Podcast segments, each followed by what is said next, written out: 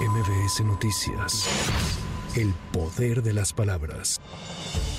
La tarde de este martes, el presidente Andrés Manuel López Obrador y autoridades del gobierno mexicano sostuvieron una reunión de trabajo sobre migración en Palacio Nacional con una delegación estadounidense encabezada por Elizabeth Sherwood Randall, directora de seguridad transfronteriza del Consejo de Seguridad Nacional de la Casa Blanca. Esto pese a la inconformidad del mandatario mexicano por los trabajos periodísticos de que la delincuencia les dio dinero en 2006, según supuestas investigaciones de la DEA.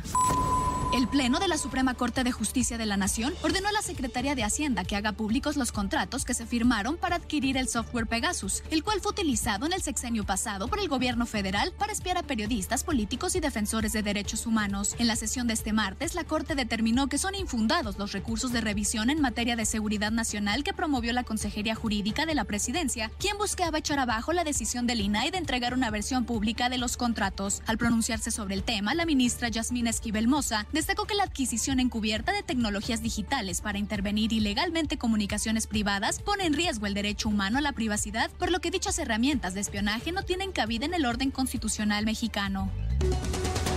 Funcionarios y directivos de unidades académicas de la Universidad Autónoma de Guerrero desmintieron un video difundido en redes sociales en el que se señala que se ha suspendido la ayuda a los damnificados tras el paso del huracán Otis, tanto en Acapulco como en Coyuca de Benítez. En conferencia de prensa, la coordinadora general de la zona sur de la institución, América Guadalupe Bautista, recordó que tras el impacto del huracán, el rector de la máxima casa de estudios del Estado conformó brigadas universitarias en apoyo y solidaridad a los afectados y advirtió que no van a permitir que con noticias falsas y fuera de contexto se manche la labor solidaria de un gran número de brigadistas de esta universidad. No queremos que por unos cuantos se opaque el trabajo de nuestros voluntarios, de los corazones de nuestros universitarios que estuvieron de sol a sol, de verdad, de sol a sol, cargando despensas, yendo a donde de verdad ni siquiera había llegado o ni siquiera puede llegar un transporte y que los universitarios llegamos a abrazar, a apapachar a la gente que lo perdió todo.